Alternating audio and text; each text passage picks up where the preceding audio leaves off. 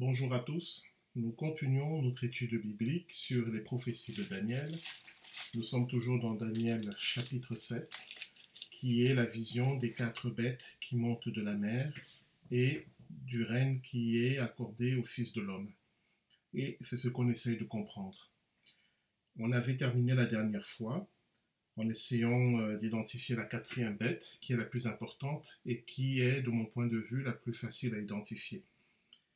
On avait vu que ces quatre bêtes représentent quatre puissances spirituelles qui chacune manifeste une opposition à une des particularités du Fils de l'homme, dont parle Daniel ici, le Fils de l'homme qui est Jésus de Nazareth, le Messie. La première bête a l'apparence d'un être humain, mais elle demeure une bête. C'est une contrefaçon de l'incarnation de Dieu qui devient un vrai homme.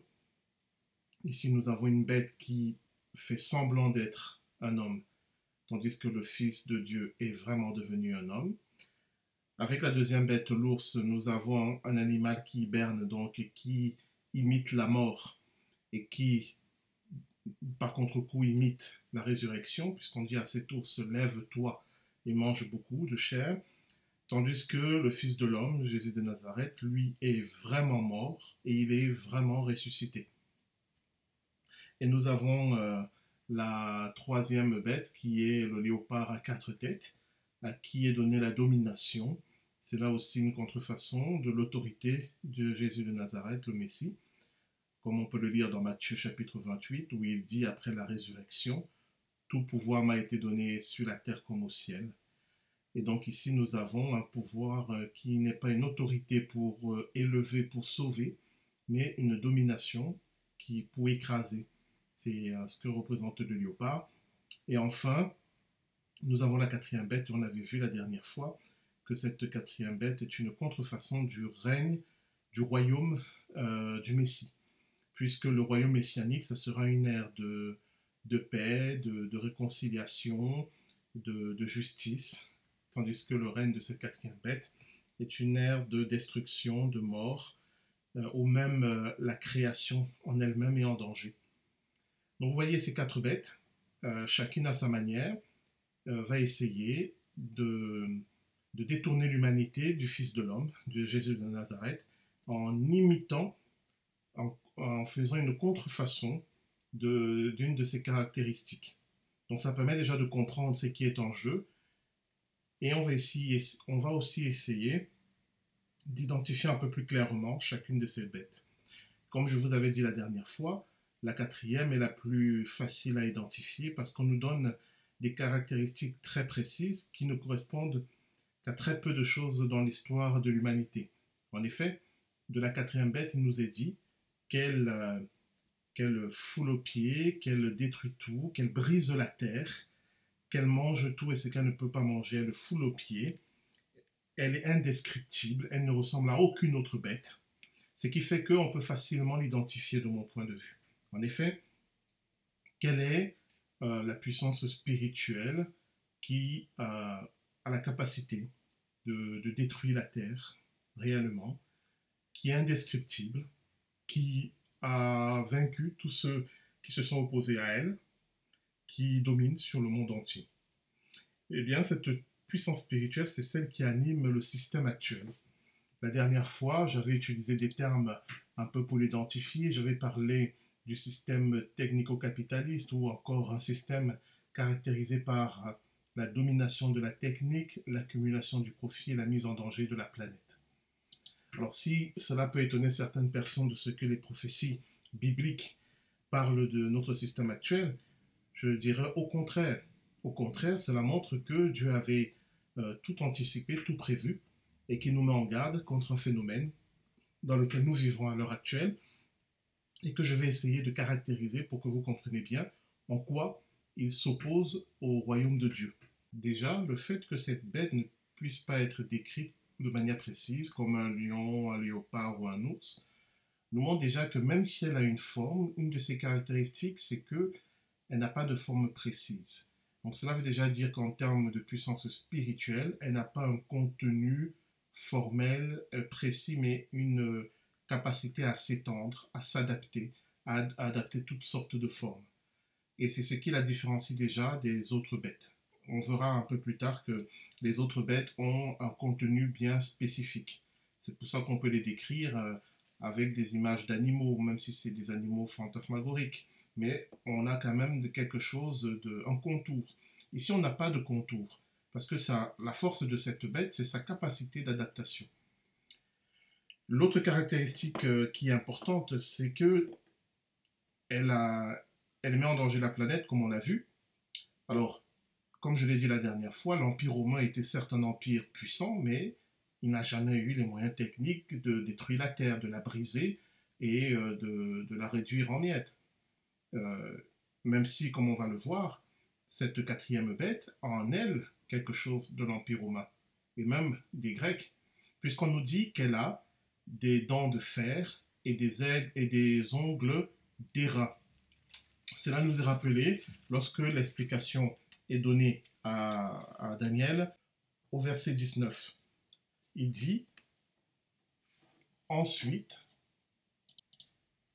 je voulus savoir la vérité touchant la quatrième bête, qui était différente de toutes les autres et fort terrible, de laquelle les dents étaient de fer et les ongles d'airain, qui mangeaient et brisaient et foulaient à ses pieds ce qui restait. Donc, ce qui a attiré l'attention de Daniel dans cette vision, ce sont ses dents de fer et ses ongles d'airain. Et si cela nous est donné, c'est, je le crois, pour nous renvoyer à ces métaux qu'on retrouvait déjà dans le colosse au pied d'argile et qu'on avait identifié comme étant la civilisation grecque et l'Empire romain.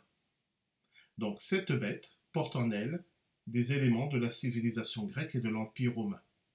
Mais ça n'en fait pas pour autant l'Empire romain, parce qu'elle agit au-delà de ce que l'Empire romain a fait dans l'histoire sauf à imaginer, comme on l'a vu la dernière fois, que l'Empire romain sera reconstitué à la fin des temps. Mais vous allez voir que, avec l'interprétation que je vais vous donner, il n'y a pas besoin de cette hypothétique résurrection de l'Empire romain. Mais cette bête porte en elle quelque chose de l'Empire romain et de la Grèce. Et dans l'histoire de l'humanité, il n'y en a pas dix mille qui ont ces deux éléments en elle. L'autre caractéristique de cette quatrième bête, c'est bien évidemment cette petite corne. Il nous est dit au verset 24, Mais les dix cornes, ce sont dix rois qui s'élèveront de ce royaume, et un autre s'élèvera après eux, qui sera différent des premiers, il abattra trois rois. Alors, si vous vous souvenez bien, je vous ai bien précisé que lorsqu'on parle de rois, souvent il n'est pas question des rois au sens où, nous l'entendons, mais ça peut être des principes, des religions, une philosophie ou une idéologie qui a un règne sur un territoire déterminé comme ça peut être des personnes, comme ça peut être des institutions. Ici, c'est qu'on nous représente des rois. Il y en a un qui vient après les autres, dont on nous dit qu'il est plus petit, donc il a moins de pouvoir que les autres, mais il a un plus grand apparence, c'est-à-dire un plus grand prestige. On nous dit que cette petite corne a des yeux et une bouche. Si on parlait ici des yeux physiques et d'une bouche physique, ce serait absurde, parce que une institution, une idéologie, elle est, elle est bien évidemment incarnée. Un roi, euh, dans, dans, son aspect physique, a évidemment des yeux et une bouche. Alors pourquoi la caractéristique de cette petite corne par rapport aux autres cornes, c'est qu'elle a des yeux et une bouche Tout simplement parce que dans le sens spirituel, avoir des yeux, cela signifie la connaissance. Cette petite corne a la connaissance. Et elle transmet cette connaissance. Il s'agit ici d'une connaissance spirituelle. C'est ce qui la différencie des autres cornes et c'est ce qui lui donne sa plus grande apparence, c'est-à-dire son plus grand prestige. Nous avons donc ici quelque chose, cette petite corne représente quelque chose qui règne, mais qui règne par sa connaissance spirituelle et par sa capacité à transmettre cette connaissance spirituelle qui lui donne un plus grand prestige que les autres, le tout dans un ensemble qui est cette quatrième bête, qui a en elle quelque chose des Grecs et des Romains. Quand nous regardons l'histoire, nous pouvons très facilement identifier à la fois la quatrième bête et la petite corne, comme je l'ai dit. La quatrième bête, au moment de sa naissance, prend corps dans cette partie du monde héritière des Grecs et des Romains qui est l'Occident chrétien. Et la petite corne qui est ce pouvoir dont le prestige tient à la connaissance spirituelle et à la parole spirituelle, c'est bien évidemment l'Église du Christ. Alors, ce n'est pas n'importe quelle Église du Christ, c'est celle dont l'apôtre Jean dit dans son livre de l'Apocalypse que c'est Babylone la prostituée, dans Apocalypse chapitre 17. Si la petite corne est cette euh, Église qui est née dans un système héritier des Romains et des Grecs, pourquoi je l'identifie avec euh, Babylone la prostituée? À cause de leur mode d'opération. Qu'est-ce qu'on nous dit de la petite corne au verset 21 J'avais regardé comment cette corne faisait la guerre contre les saints et les surmontait. Et qu'est-ce qu'on nous dit de Babylone la prostituée dans Apocalypse chapitre 17 verset 6 Je vis cette femme ivre du sang des saints et du sang des témoins de Jésus. Et pourquoi je dis que Babylone la prostituée, c'est l'église du Christ apostate? À cause de son nom. Pas Babylone, mais la prostituée. Dans la Bible, cet euh, adjectif n'est utilisé qu'envers le peuple de Dieu lorsque celui-ci est infidèle à l'alliance. Vous le trouvez par exemple dans Ézéchiel chapitre 16 des versets 15 à 18 à propos d'Israël. Lorsque Israël est allé vers les idoles, le prophète dit de la part de Dieu que Israël s'est prostitué. Cette thématique de la prostitution ne concerne que le peuple de Dieu infidèle à l'alliance. Lorsqu'il s'agit des païens, les prophéties en parlent en termes de bêtes, d'animaux. Alors, Babylone, le fait qu'on nous dise que c'est une prostituée est une indication que c'est une entité qui était dans une alliance avec Dieu et qui est devenue infidèle à cette alliance. Dans l'histoire de l'humanité, il n'y a que deux entités qui ont été en alliance avec Dieu. Il y a Israël en tant que nation, il y a l'Église. Alors pourquoi ça ne peut pas être Israël et que c'est forcément l'Église? Parce que l'alliance d'Israël avec Dieu a été englobée dans l'alliance de l'Église. Ce qu'on appelle la nouvelle alliance, celle qui a été conclue par la mort et la résurrection de Jésus-Christ, est une alliance qui englobe l'alliance du Sinaï de Moïse. Comme le dit le Seigneur Jésus, il n'est pas venu pour abolir la loi, mais pour l'accomplir. La nouvelle alliance est l'accomplissement de l'ancienne alliance. Si bien que, comme ces prophéties nous sont données du point de vue de Dieu, la seule alliance qui compte du point de vue de Dieu, c'est cette nouvelle alliance, celle qui a été conclue par le sang du Christ. Et donc, appeler quelqu'un prostitué, c'est forcément par rapport à cette nouvelle alliance. Et cela ne peut concerner que l'Église. C'est pourquoi je dis, Babylone la prostituée dont il est question dans Apocalypse chapitre 17, c'est cette partie de l'Église qui a été infidèle dans la nouvelle alliance. La partie de l'Église qui est fidèle à la, à la nouvelle alliance, l'apôtre Jean l'appelle la Nouvelle Jérusalem. Et donc j'identifie cette Babylone la prostituée avec la petite corne dont parle Daniel et qu'il voit surgir sur cette quatrième bête. Pourquoi? Parce qu'elles ont le même mode opératoire et on va voir qu'elles ont la même condamnation. Leur condamnation et les motifs de leur condamnation sont décrits dans les mêmes termes à la fois chez Daniel et chez l'apôtre Jean dans le livre de l'Apocalypse. Un résumé de ce qu'on a vu jusque-là, nous avons vu que cette quatrième bête porte en elle des éléments des Romains et des Grecs, et qu'elle a comme caractéristique principale cette petite corne dont on a vu que c'est une puissance spirituelle. Et quelle est donc la puissance spirituelle qui appartient à un ensemble héritier des Romains et des Grecs? C'est l'Église, l'Église du Christ. Et c'est pourquoi je l'identifie avec Babylone la prostituée, dont parle Jean dans son Apocalypse, qui est une autre description de l'Église du Christ, mais pas n'importe quelle Église, l'Église du Christ lorsque celle-ci a rompu l'alliance avec Jésus, cette Église apostate. Voilà. Donc je vous fais ce résumé pour que les choses soient bien claires. La petite corne, c'est Babylone la prostituée. Avant d'aller plus loin, j'ouvre une petite parenthèse parce que dans, si vous lisez certains livres sur euh, euh, le livre de Daniel et notamment ce passage sur les quatre bêtes, vous verrez que dans certaines interprétations, cette petite corne est identifiée avec l'Antichrist. On avait vu la dernière fois que ce n'était pas possible. Pourquoi? Parce que la quatrième bête, comme on l'a dit la dernière fois, est jugée et condamnée avant la manifestation de l'Antichrist.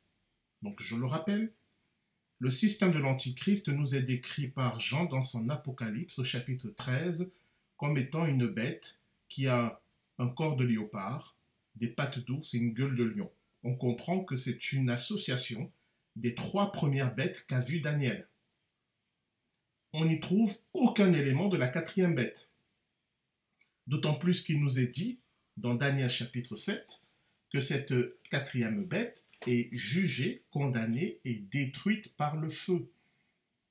Le verset 26 précise le même, jusqu'à en voir la fin. Cela veut dire que sa destruction sera complète et totale et définitive. Par contre, les trois premières bêtes vont perdre leur pouvoir, mais vont rester en vie. C'est ce que nous annonce Daniel. Et cela est logique avec ce que dit Jean dans son Apocalypse. Lisons la manière dont Jean décrit cette bête qu'on a identifiée à l'Antichrist. Nous sommes donc dans Apocalypse chapitre 13. On l'avait lu la dernière fois, mais c'est bien de le relire.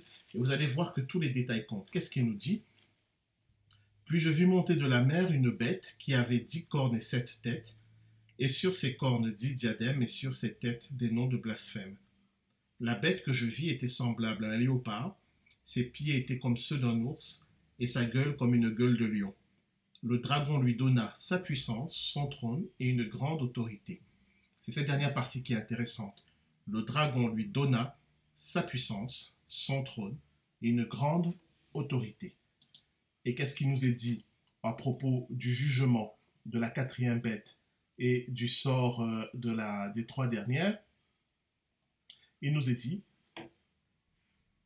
au verset 12, euh, La domination fut aussi ôtée aux autres bêtes, quoiqu'une longueur de vie leur eût été donnée jusqu'à un temps et un temps. Daniel nous dit qu'après le jugement de la quatrième bête, les trois premières, le lion, l'ours et le léopard, même si elles vont rester en vie, vont perdre tout leur pouvoir. Et Jean nous donne cette précision lorsque ces bêtes vont s'associer entre elles, comment elles vont faire pour dominer la terre si elles ont perdu tout leur pouvoir? Eh bien parce que le dragon va leur donner son pouvoir à lui. vous voyez comment les choses se rejoignent, comment la prophétie de Daniel et celle d'Apocalypse se complètent. On comprend maintenant comment le système de l'Antichrist va prendre place. Le jugement de Dieu va le priver de son pouvoir, mais Satan va lui donner son pouvoir à lui. Je ferme cette parenthèse. Donc vous voyez que cette petite corne ne peut pas être l'Antichrist, puisque la caractéristique de l'Antichrist telle qu'il nous est décrite par Daniel, pardon, par Jean dans son Apocalypse, ne correspond pas à la petite corne. La petite corne sera détruite en même temps que la quatrième bête. Et on va voir tout à l'heure que cette destruction concerne quelque chose de très particulier à d'autres éléments qui nous permettent d'identifier cette petite cône avec Babylone la prostituée, en plus de ce qu'on a déjà vu. Un des éléments importants, c'est la cause principale de la destruction à la fois de la petite cône et de Babylone la prostituée. Qu'est-ce qui nous est dit dans Daniel chapitre 7 à propos de cette petite corne? Il nous est dit au verset 11, Et je regardais, à cause de la voix des grandes paroles que cette corne proférait, je regardais donc jusqu'à ce que la bête fût tuée et que son corps fût détruit et donné pour être brûlé au feu. Donc Daniel nous donne un élément très précis, c'est à cause des grandes paroles que le jugement par le feu tombe sur la bête. Et qu'est-ce qui nous est dit à propos de Babylone la prostituée dans Apocalypse chapitre 18, verset 7 Autant elle s'est glorifiée, plongée dans le luxe, autant donnez-lui de tourments et de deuil parce qu'elle a dit en son cœur, Je suis assise en reine, je ne suis point veuve, et je ne verrai point le deuil. À cause de cela, en un même jour, ces fléaux arriveront, la mort, le deuil et la famine, et elle sera consumée par le feu. car il est puissant, le Seigneur Dieu, qui l'a jugé.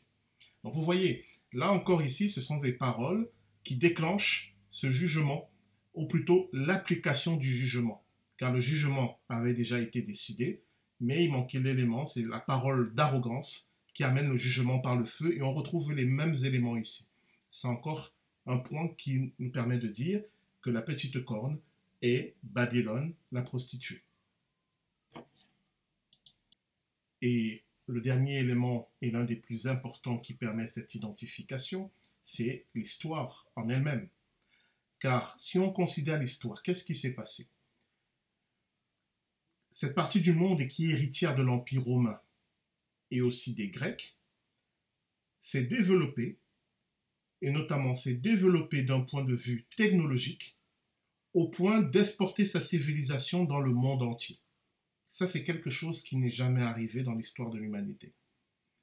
Cette civilisation, elle est partie de cet héritage de l'Empire romain et elle a conquis toute la terre et toutes les civilisations qu'elle a rencontrées, elle les a dominées, elle les a vaincues par sa supériorité technologique. Ça correspond exactement à ces quatrième bêtes qui écrasent tout. Et où est la petite corne? Eh bien, si vous y pensez un peu, vous verrez que bien souvent, dans son expansion, le motif religieux était déterminant. On pense aux croisades, par exemple, mais on peut aussi penser à ce qui est arrivé aux empires du continent américain. Je prends ça à titre d'exemple. Pensez, et c'est une anecdote qui est très intéressante, à ce qui est arrivé euh, aux Incas, qui ont été totalement détruits par Pizarro. C'est très intéressant parce que le motif profond de Pizarro, c'était la conquête et euh, l'argent et l'or. Lorsqu'il a présenté ce projet à Charles Quint, l'empereur du Saint-Empire romain germanique, Charles Quint a refusé. Déjà parce que euh, l'or et l'argent, il en avait euh, à foison. Alors comment a qu'est-ce qu'a fait Pizarro pour convaincre l'empereur d'autoriser son expédition et de la financer? Il lui a dit, ça sera l'occasion d'apporter l'évangile à ces peuplades qui ne le connaissent pas. Et cet élément-là a convaincu Charles Quint.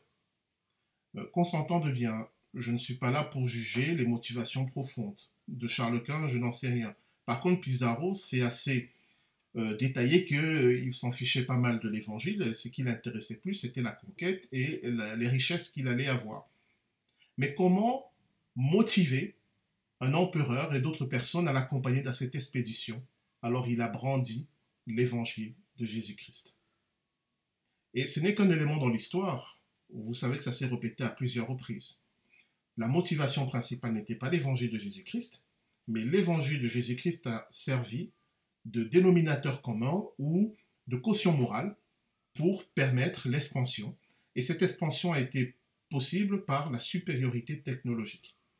Ce phénomène est un phénomène unique dans l'histoire de l'humanité. Et ce phénomène a gagné la terre entière. Alors si aujourd'hui l'aspect évangile a tendance à disparaître parce que il a perdu de sa crédibilité, la domination par la supériorité technologique en vue de s'enrichir continue. Et comme je vous l'avais expliqué la dernière fois, la force de cette bête, c'est que ceux qu'elle a dévorés finissent par la servir c'est-à-dire tous les peuples, les nations, les civilisations qui ont été vaincus par ce système, l'ont adopté en se disant que en l'adoptant, eux aussi deviendraient les prédateurs. Et l'adopter, cela veut dire se servir de la technologie pour dominer et pour s'enrichir. Comme je l'ai dit, euh, l'évangile ne, sert plus de caution morale parce qu'il a été trop utilisé. Mais vous voyez que ça correspond parfaitement à ce que nous décrit Daniel dans sa vision. Une bête qui conquiert toute la terre et qui a comme caractéristique une puissance spirituelle qui se réclame de Dieu. Et ça correspond exactement à ce que nous dit Jean dans son Apocalypse à propos de Babylone la prostituée, qui s'est enrichie, qui domine, qui règne comme une reine et qui, euh, a une coupe remplie de ses abominations et qui est ivre du sang des témoins de Jésus. Ça, c'est dans Apocalypse chapitre 17. Et qu'est-ce qu'on nous dit à propos de la petite corne, comme de Babylone la prostituée? On nous dit qu'elle fait la guerre aux saints. Et ça, c'est une caractéristique. À la fois la petite corne et Babylone la prostituée font la guerre au peuple de Dieu. Et pourtant, ces deux entités, qui sont en fait la même entité, se réclament de Dieu. Et dans l'histoire, qu'est-ce que ça a donné? Mais ça a donné l'Église qui a persécuté tous les chrétiens qui contestaient son pouvoir. Nous protestants, nous pensons à l'Église catholique. Mais euh, les protestants, après, ont persécuté parfois les anabaptistes, par exemple. Euh, ce qui fait que ce phénomène de Babylone la prostituée, on ne peut pas la circonscrire, on ne peut pas le circonscrire à une dénomination en particulier. C'est un mouvement qui a touché toutes les églises du Christ. C'est-à-dire se servir de l'évangile pour asseoir son pouvoir, pour dominer et pour s'enrichir. Ça a été dans toutes les dénominations. Par contre, euh, ce qui a été le plus visible, c'est le pouvoir temporel, par exemple, des papes ou de certains patriarches orientaux et euh, c'est ça qui est resté le plus dans l'histoire. Mais je le répète, il n'y a pas que ça. Ce phénomène touche toutes les églises. Chaque fois qu'une église veut avoir un pouvoir temporel pour dominer, pour s'enrichir en se servant de la caution morale de l'évangile, alors elle devient Babylone la prostituée. Et c'est ce phénomène-là qu'a annoncé euh, Daniel dans sa vision. Ce système qui va regrouper euh, la soif de dominer et de s'enrichir, la supériorité technologique et la caution morale de l'évangile de Dieu. C'est unique dans l'histoire. On n'a jamais vu ça. Et nous sommes dans ce système-là. Il règne encore aujourd'hui sur le monde entier. Même chez ceux qui disent le combattre, ils en ont adopté ces codes, à part l'évangile, mais ils ont adopté ces codes. C'est ce qui fait que cette bête est inarrêtable et que le seul moyen de l'arrêter, c'est que Dieu la juge et la condamne. Alors pourquoi cette bête est jugée et condamnée avant les autres? Tout simplement parce qu'elle est sur le point de détruire la terre. Parce que dans son principe même, il y a une forme de nihilisme, puisqu'elle dévore tout. Si elle dévore tout, ça veut dire qu'à la fin, il ne restera rien. Il n'y aura rien euh, qui puisse être sauvé de sa soif de domination, de sa soif de conquête. Je ne vous parle pas ici d'une conquête militaire. Hein. Vous avez bien compris que on ne peut pas dire que cette bête, c'est tel ou tel pays. C'est plutôt un, état d'esprit qui a touché toutes les nations et qui fait que grâce à la technologie, toute la création est devenue un produit que l'homme pense maîtriser et vendre. Ce qui fait que toute la création est en danger. Parce que si cela est devenu un produit, cela veut dire que c'est l'homme qui contrôle, qui en détermine le début et la fin. On le voit par exemple pour ce que devient l'être humain dans ce système, où on détermine quand la vie humaine commence, ça c'est le principe de l'avortement, et on détermine quand la vie humaine se termine, c'est le principe de l'euthanasie. C'est vrai pour l'être humain, c'est vrai pour euh, tous les autres éléments de la création qui deviennent des produits. C'est ça qui est représenté par cette bête qui dévore tout et qui n'a aucun projet parce que son but n'est pas de construire quelque chose. Son but, c'est elle-même. Et c'est ce qui fait sa dangerosité. Et c'est ce qui fait que Dieu intervient pour l'arrêter, pour sauver la création. Et lorsqu'elle est arrêtée, lorsqu'elle sera arrêtée, parce que ça n'a pas encore eu lieu, eh bien, l'histoire va continuer. Et on verra les trois bêtes qui ont survécu, le lion, euh, le léopard et l'ours, vont s'associer, vont recevoir le pouvoir de Satan pour constituer le dernier système qui sera opposé à Dieu et que Jean appelle euh, la bête euh, ou l'antichrist. Au verset 9, nous voyons qu'il y a un jugement, le jugement de cette quatrième bête. Et dans beaucoup de commentaires du livre de Daniel, on a identifié ce jugement avec le jugement dernier. Donc vous comprenez maintenant que ce n'est pas possible. Il y a un argument qui est euh, en faveur d'une différenciation entre ces deux jugements ce jugement que nous voyons dans le verset, à partir du verset 9 et le jugement dernier Bien, Tout simplement, c'est que à la fin de ce jugement, il nous est dit que la quatrième bête est détruite par le feu, mais il nous est dit que les trois précédentes bêtes, le lion, l'ours et le léopard, vont recevoir une prolongation de vie, comme on l'a vu. Or, lors du jugement dernier, toutes les bêtes sont détruites. Satan est lié pour mille ans et au bout des mille ans, lui aussi, il est jeté dans des temps ardents de feu. Vous trouvez cela d'Apocalypse 22. après le jugement dernier, il n'est jamais question d'une, des ennemis de Dieu à qui on donne un prolongement de vie. Au contraire, tous les ennemis de Dieu sont neutralisés. Donc ici, cela ne peut pas être le jugement dernier par le simple fait qu'on nous indique que l'ours, le léopard et le lion reçoivent une prolongation de vie. Donc je vous invite à aller lire les chapitres 20, 21 et 22 du livre de l'Apocalypse pour voir la destinée de tous les ennemis de Dieu et vous verrez qu'à aucun on ne laisse un prolongement de vie. Le seul qui a un destin particulier, c'est le dragon, qui est lié, mais une fois qu'il est délié de sa prison, après avoir tenté de nouveau les nations, il est jeté lui aussi dans les temps de feu. En tout cas, après le jugement, tout le monde est vaincu. Donc vous voyez, ici, il y a deux jugements différents, le jugement de la quatrième bête et le jugement dernier. Et on voit que le jugement de la quatrième bête arrive avant le jugement dernier. À cause de ce que je vous ai dit un peu plus tôt, c'est-à-dire que ce sont ces bêtes survivantes du jugement de la quatrième bête qui vont constituer le système de l'Antichrist dont il est question dans Apocalypse 13. Donc nous avons ici un jugement, un jugement qui est important puisque nous lisons à partir du verset 9, je regardais jusqu'à ce que les trônes furent installés et que l'ancien des jours s'assit, son vêtement était blanc comme la neige et les cheveux de sa tête étaient comme de la laine nette son trône était des flammes de feu, et ses roues un feu ardent. Un fleuve de feu sortait et se répandait devant, de devant lui. Mille milliers le servaient et dix mille millions assistaient devant lui. Le jugement se tint et les livres furent ouverts. Donc par cette description, on comprend qu'il s'agit d'un jugement solennel important où euh, tout le conseil de Dieu est réuni, mais ce n'est pas le jugement dernier. Alors, est-ce que dans les Écritures, on nous parle d'un jugement qui est important, fondamental, mais qui n'est pas le jugement dernier? Eh bien, la réponse est oui.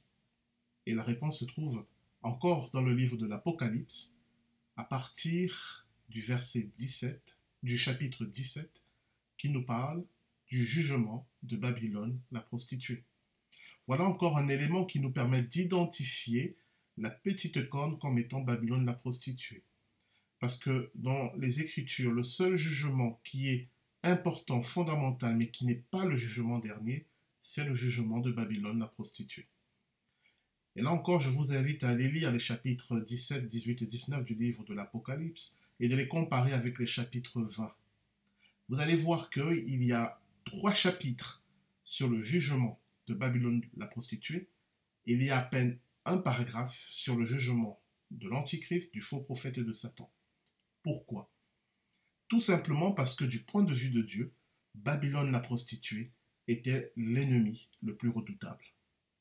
Pourquoi? Parce que Babylone la prostituée, sous les apparences de servir Dieu, détourne l'humanité de Dieu. Babylone la prostituée, sous les apparences de piété, annonce un faux évangile. Satan, l'Antichrist et le faux prophète sont des ennemis déclarés de Dieu.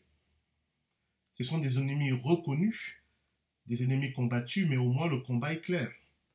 Tandis que le phénomène de Babylone, c'est dans la propre maison de Dieu se développe un ennemi, un adversaire qui nuit à la maison de Dieu. Et le Seigneur Jésus-Christ l'avait annoncé dans ses paraboles. Je vous rappelle par exemple la parabole de la, femme qui met euh, de la levure dans trois mesures de farine. Dans la Bible, la levure ou le levain a toujours été synonyme de péché, de corruption, de tromperie. Et les trois mesures de farine renvoient à l'offrande de pain qui devait être faite au temple pour Dieu. Et ce pain était du pain sans levain. Et donc cette femme introduit dans quelque chose qui est pour Dieu, quelque chose qui relève du péché. Cette femme dans la parabole de Jésus c'est évidemment Babylone, la prostituée. Vous trouvez cette parabole dans l'Évangile de Matthieu, au chapitre 13, euh, au verset 33.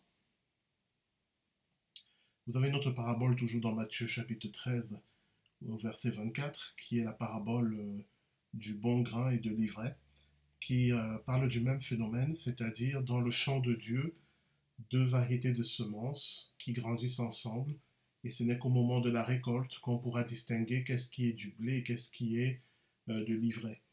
Il s'agit ici, euh, de mon point de vue, de ce, mystère d'iniquité dont parle l'apôtre Paul dans sa lettre aux Thessaloniciens, le mystère d'iniquité qui agit déjà dans le monde. Euh, selon moi, ce mystère d'iniquité, ce n'est pas, ce n'est pas d'abord Satan, même s'il en fait partie, ni l'Antichrist.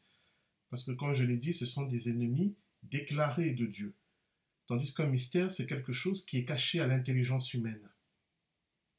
D'ailleurs, dans le livre de l'Apocalypse, quand Jean voit pour la première fois Babylone, au chapitre 17, il nous est dit qu'il était écrit sur son front un mystère, un nom, un mystère.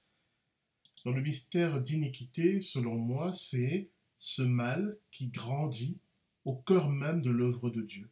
C'est Babylone la prostituée l'épouse fidèle, l'Église fidèle, qui grandissent ensemble, mélangées, entrelacées, et ce n'est qu'au moment de, la récolte que les œuvres de chacun seront manifestées. Et comment? Parce que l'une sera jugée et détruite par le feu, et l'autre vivra ce que Jean appelle les noces de l'agneau, qu'on peut aussi appeler le rassemblement de l'Église ou l'enlèvement de l'Église, c'est-à-dire le moment où le Seigneur Jésus-Christ viendra chercher son Église fidèle. Donc, selon moi, le jugement qui est décrit dans Daniel chapitre 7, à partir du verset 9, correspond au jugement de Babylone la prostituée dans Apocalypse au chapitre 17, 18 et 19, et correspond aussi, selon moi, à l'enlèvement de l'Église. C'est-à-dire au moment où l'Église infidèle est détruite avec le système dans lequel elle a prospéré, l'Église fidèle est automatiquement manifestée. Je dirais même plus, c'est parce que l'Église fidèle est manifestée que l'Église infidèle est condamnée.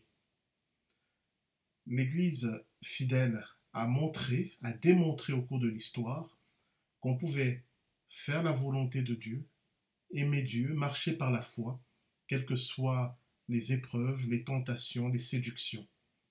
La réalité même de l'Église fidèle condamne l'Église infidèle, parce que cette dernière ne pourra plus dire que ce n'était pas possible, dans son contexte, de faire la volonté de Dieu, car l'Église fidèle est la démonstration que cela était possible.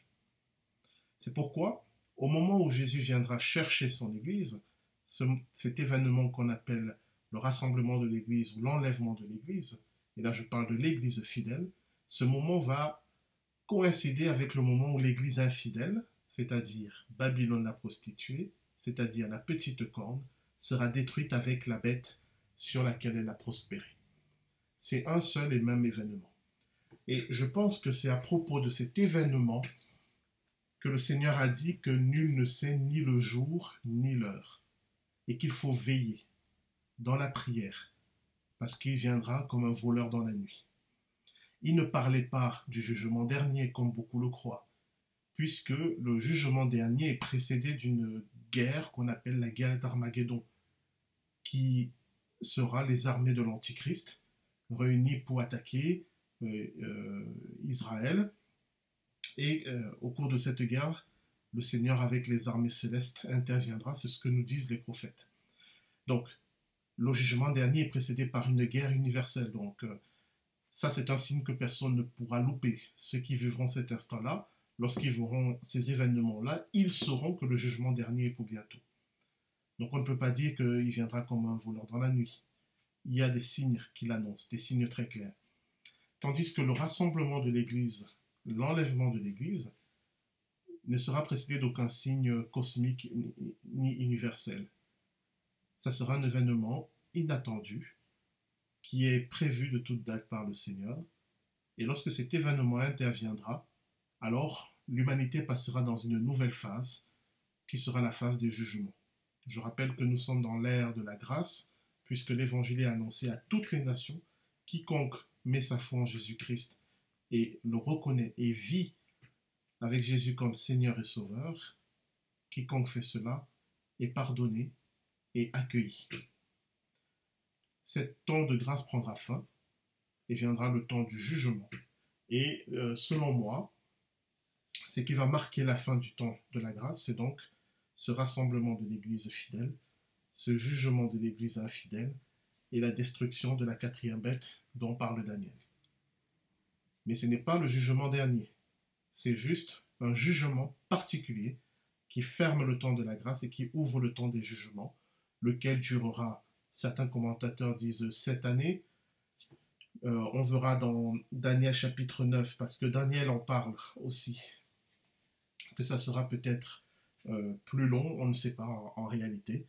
Mais en tout cas, ce temps-là, il nous est abondamment décrit, notamment à travers toutes les épreuves et les jugements qui vont arriver dans le livre de l'Apocalypse. Donc vous voyez qu'ici, en quelques mots, à, travers une vision, beaucoup de choses nous sont dites une fois que on a une clé d'interprétation. Celle que je vous propose me semble la plus juste. Et donc cette quatrième bête, c'est ce système dans lequel nous vivons, qui a commencé avec euh, euh, le monde chrétien, particulièrement le monde chrétien occidental, qui s'est développé par le développement technique euh, et, et, qui avait pour caution morale l'annonce de l'évangile, qui a conquis le monde entier. Et maintenant, l'annonce de l'évangile a été mise de côté, mais les autres piliers de ce système, c'est le développement technique pour s'enrichir, à gagner toutes les nations, au prix même de la création. Et ce système-là n'a pas un objectif particulier. Son seul objectif, c'est lui-même, c'est de se développer le plus possible, même si, visiblement, il détruit ce qui le nourrit. Mais ça ne l'arrête pas parce qu'il n'a pas la capacité de s'arrêter. C'est pour, ce pour cela que Daniel nous le décrit ainsi. Il dévore tout et ce qu'il ne peut pas dévorer, il le foule avec ses pieds. Et c'est le jugement de Dieu qui va l'arrêter. Donc concrètement, si mon interprétation est juste, cela veut dire qu'à un moment donné, dans l'histoire de l'humanité, le monde tel que nous le connaissons aujourd'hui va être arrêté pour passer dans une autre phase euh, dont les caractéristiques ne nous sont pas données, en tout cas pas ici. Euh, et cette autre phase euh, va être marquée par l'émergence d'un nouveau système au niveau du monde, qui sera le système de l'Antichrist, dont parle Jean dans son Apocalypse. Alors combien de temps cela va durer, en combien de temps cela va se faire, je n'en ai aucune idée. Mais voilà, cette interprétation me semble-t-il assez cohérente et fait un lien entre les prophéties de Daniel et la prophétie du livre de l'Apocalypse. Et aussi corroboré par le fait que beaucoup de prophéties qui nous parlent du, de la guerre d'Armageddon, donc cette guerre qui interviendra après le jugement de la quatrième bête, des prophéties comme celle d'Ézéchiel 39 ou même d'Apocalypse 20, nous décrivent cette guerre euh, comme se déroulant avec des moyens plutôt archaïques et qui ne correspondent pas à notre niveau de technologie. Donc, euh, ce qui est assez curieux. Alors, pour beaucoup de commentateurs, c'est euh, un vocabulaire archaïque qui est utilisé pour décrire des choses que le prophète ne comprend pas. Cette explication a du sens, c'est-à-dire que si le prophète a une vision d'un missile, il peut le décrire comme étant une flèche de feu, par exemple. Mais je vous invite à relire euh, Ézéchiel 39, par exemple, et vous allez voir que euh, ce n'est pas du tout ce qui se passe ici, c'est une description très détaillée de l'armement des armées de, l'Antichrist, avec énormément de détails, qui nous montre qu'il n'est pas dans une allégorie, dans une métaphore, mais qu'il décrit euh, ce qu'il voit vraiment, et, et, il nous décrit un armement qui ne correspond pas à l'armement d'une armée moderne. Et on retrouve également ce phénomène-là chez, euh, chez euh, Jean dans l'Apocalypse, où tous insistent sur le fait que les armées de l'Antichrist sont montées sur des chevaux. Et euh, alors, souvent les chevaux sont une, une allégorie, une métaphore d'un moyen de transport. Mais là, encore une fois, je vous invite à lire ces deux textes. Les chevaux, on nous donne suffisamment de détails pour nous faire comprendre qu'il faut le prendre au sens littéral. Tout cela pour dire que euh, lorsque ces prophètes écrivent la, grande bataille de la fin des temps, on a l'impression que l'humanité a fait un recul technologique. Alors je ne sais pas jusqu'à quel point, mais c'est assez pertinent avec ce qui nous est dit de la quatrième bête, qui, elle, représente un développement technologique qui va être arrêté par Dieu. Il y aura nécessairement un recul technologique si la quatrième bête est détruite. Jusqu'à quel point, on ne sait pas. On peut supposer qu'on ne retourne pas à l'âge de pierre quand même, puisque dans le livre de l'Apocalypse, lorsqu'on nous décrit le règne de l'Antichrist, notamment au chapitre 11, en nous parlant de l'affrontement entre l'Antichrist et les deux témoins, il nous est dit que lorsque les deux témoins de Dieu seront vaincus, eh bien le monde entier les verra. Et cela n'est possible que s'il y a une diffusion euh, euh, par la, télévision ou des moyens Internet. Donc je fais une petite digression ici, mais c'est pour vous montrer que euh, il y a une cohérence dans ce qui nous est dit. Si cette bête représente bien, comme je le crois, un système qui, par la technologie, dévore la Terre, son, son jugement et sa destruction sauvent la planète, mais amène l'humanité à reculer d'un point de vue technologique jusqu'à un certain point qui est déterminé par Dieu. En tout cas, il semblerait que ce point fera en sorte que, au niveau des armes aussi, il y aura un recul. Ce qui est tout à fait logique, parce que si la création à l'heure actuelle est mise en danger, c'est bien sûr à cause de la pollution et des moyens de production qui détruisent l'environnement, mais c'est surtout à cause de l'armement qui a de plus en plus la capacité de détruire la Terre. Donc il est tout à fait normal que si Dieu vient juger un système qui par euh, ses armes peut détruire la Terre, ce jugement va passer par la destruction de ces armes-là et euh, par un moyen de les rendre inefficaces pour l'avenir. Donc voilà, je laisse ça à votre réflexion sur euh, quelles sont les conséquences de la destruction de cette quatrième bête. Et il semblerait que si on l'interprète comme je vous le propose, on trouve une certaine cohérence entre ce que nous dit Daniel dans sa vision, Jean dans son apocalypse, Ézéchiel dans sa prophétie. Et ça, c'est déjà pas mal d'arriver à, à trois prophéties comme ça et de les mettre en cohérence. Alors, est-ce que ça sera exactement ça? Je ne sais pas, parce que ce n'est pas parce que c'est cohérent que c'est forcément vrai, mais si ce n'est pas cohérent, c'est sûr que c'est faux. Donc, on verra bien ce que l'avenir, ou plutôt J'espère ne pas voir si c'est vrai, puisque si j'ai raison, normalement, lorsque ces événements se, dérouleront, l'Église du Christ sera rassemblée avec le Seigneur. Alors, pour, euh, nous chrétiens, qu'est-ce que cela signifie? Eh bien, cela nous renvoie à une exhortation que l'on retrouve dans les épîtres de Paul, notamment, mais dans, dans celle de tous les apôtres, qui est de ne pas nous attacher à ce monde parce que ce monde passe. On peut le comprendre ainsi, c'est de ne pas mettre notre espérance dans les capacités des civilisations humaines, parce qu'elles sont appelées à changer, à varier. Sans que ce soit nécessairement la fin, la fin des temps, le jugement dernier, il y a des fins de civilisation, de d'époque, de système. Et si l'Église du Christ s'accroche à une civilisation en particulier, à un système en particulier, euh, lorsque celui-ci passera, eh bien l'Église prend le risque de passer avec lui. C'est en ça que je crois aussi qu'il faut, c'est comme cela, je pense qu'il faut aussi comprendre l'exhortation de, nous attacher au Seigneur et, pas, et pas à ce monde, parce que ce monde passe, ce monde est changeant. Et euh, cette quatrième bête qui est impressionnante et qui euh, a dominé le monde depuis maintenant, on va dire à peu près le, le 16e siècle, à peu près, euh, même si elle a, émergé depuis, depuis longtemps, hein, mais il lui a fallu du temps pour arriver à sa pleine puissance et, vraiment dominer, eh bien, ben, elle va passer aussi. Et cette partie de l'Église qui est représentée par la petite corne qui s'est attachée à cette bête-là, le jour où cette bête passera, cette partie de l'Église passera avec elle. Mais l'Église qui est restée fidèle au Seigneur Jésus-Christ, même si elle vit dans ce système, mais qui n'y participe pas, qui n'a pas mis son espérance dans ce système, eh bien cette Église survivra et elle continuera à accomplir sa mission jusqu'à ce que le Seigneur vienne la chercher, vienne euh, pour ce temps que nous espérons, pour lequel nous veillons, qui est les, noces de l'agneau, l'enlèvement de l'Église, les retrouvailles avec le Seigneur. Mais je le redis, cet événement-là ne marque pas la fin des temps, mais la fin de l'ère de la grâce et le début de l'ère des jugements qui a une durée indéterminée. Alors, nous ne sommes pas dans une étude biblique du livre de l'Apocalypse, même si vous allez le voir, on va souvent s'y référer parce que le livre de Daniel et le livre de l'Apocalypse sont très liés. Ce qu'on peut dire, c'est que les trois dernières années de l'ère des jugements vont être déterminantes. Le livre de l'Apocalypse ne nous en donne pas la durée, mais nous précise à plusieurs reprises que les trois dernières années de cette ère de jugement, c'est là que va se passer le maximum d'événements.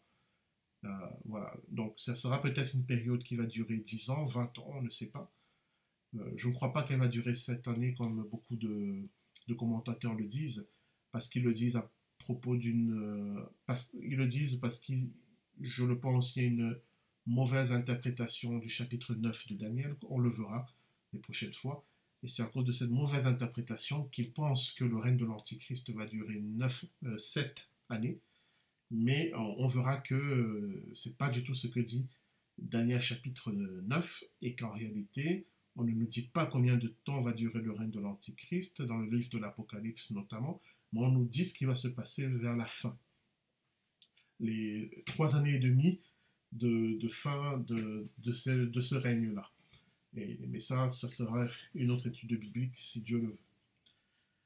Donc voilà, je pense avoir fait le grand tour pour comprendre qui est cette quatrième bête, ce qu'elle représente, qui est la petite corne, ce qu'elle représente, que signifie le jugement de cette bête, le jugement euh, de la petite corne. Euh, je pense avoir dit le maximum ce qu'on pouvait dire. Peut-être il y a certains éléments que j'ai oublié de, préciser, mais je ne pense pas que ça vienne contredire l'ensemble.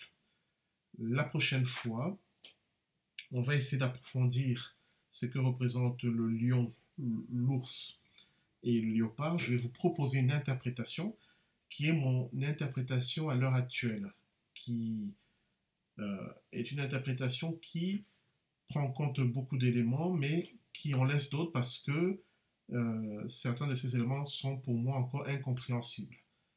Donc ça sera appelé à être mis à jour, et si euh, durant cette étude biblique il y a des nouvelles choses qui me gênent à l'esprit par rapport à, ces interprétations, je n'hésiterai pas à vous le faire savoir. Alors revenons à cette vision. On n'a jamais quitté, mais revenons au début du chapitre 7. Je vais introduire certains points que nous développerons euh, la semaine prochaine. Nous avons donc Daniel qui a cette vision des quatre bêtes qui montent de la mer, c'est-à-dire de l'agitation des, nations, euh, agitation euh, politique, géopolitique, économique, sociale des nations. On a ces quatre bêtes qui émergent. Et donc, je vous ai dit que ces quatre bêtes étaient des, des systèmes, des puissances spirituelles qui vont s'incarner peut-être dans des religions, dans des, idéologies, des philosophies, ou comme la quatrième bête, c'était pas vraiment une idéologie en particulier, mais c'était une manière d'être dans le monde elle est très difficile à décrire, cette quatrième bête. C'est pour ça qu'on n'a pas de mots précis. J'ai essayé le terme de technico-capitaliste pour mettre l'accent sur la technique et euh, la recherche du profit. On peut trouver d'autres termes, mais elle est très difficile à nommer, cette quatrième bête. On va essayer de nommer le lion, euh, l'ours et le léopard pour voir pour chacun euh, ce qu'ils représentent. Et pour moi, ces trois bêtes ne représentent pas des religions, mais plutôt des spiritualités qu'on va retrouver même à travers plusieurs religions différentes. Je vais m'expliquer sur ce point parce que en, travaillant le texte, en analysant les, termes qui sont utilisés, il m'est venu euh, différentes interprétations qui sont transversales, c'est-à-dire que les phénomènes qui sont décrits, on peut les retrouver dans des religions différentes, mais c'est le même phénomène. Alors je vous donne un exemple sans vous dire que cet exemple-là représente une de ces bêtes. Parlons par exemple du principe de la réincarnation. Ce principe qui veut que lorsqu'on meurt, selon le bien ou le mal que l'on a fait, on doit revenir pour, euh, bah, pour compenser le, le mal qu'on a fait ou pour recevoir les récompenses du bien qu'on a fait. Et lorsqu'on aura vécu suffisamment de vie où on n'a fait que le bien, alors on pourra échapper à ce cycle de réincarnation et c'est ça, euh, sortir du cycle de réincarnation et atteindre un autre niveau, le niveau divin. Mais ce principe de réincarnation, on le retrouve dans plein de religions différentes. Voyez, on ne peut pas dire que la réincarnation, c'est une religion. C'est un principe spirituel que l'on va retrouver dans plein de religions différentes. Euh, je le prends à dessein comme exemple parce que je crois que ces bêtes représentent des choses comme cela et non pas, vraiment, non pas une religion en particulier, mais un principe qui va venir contredire l'évangile et qui va mener euh, l'humanité à travers plusieurs religions dans un chemin opposé à l'évangile. Si vous vous souvenez, je vous avais dit que ce contre quoi le lion luttait, c'était l'incarnation, mais la véritable incarnation, c'est-à-dire Dieu qui devient un homme. On va voir cela un peu plus en détail. Hein. L'ours, lui, lutte contre la mort et la résurrection du Fils de l'homme. Jésus est vraiment mort, il est vraiment ressuscité.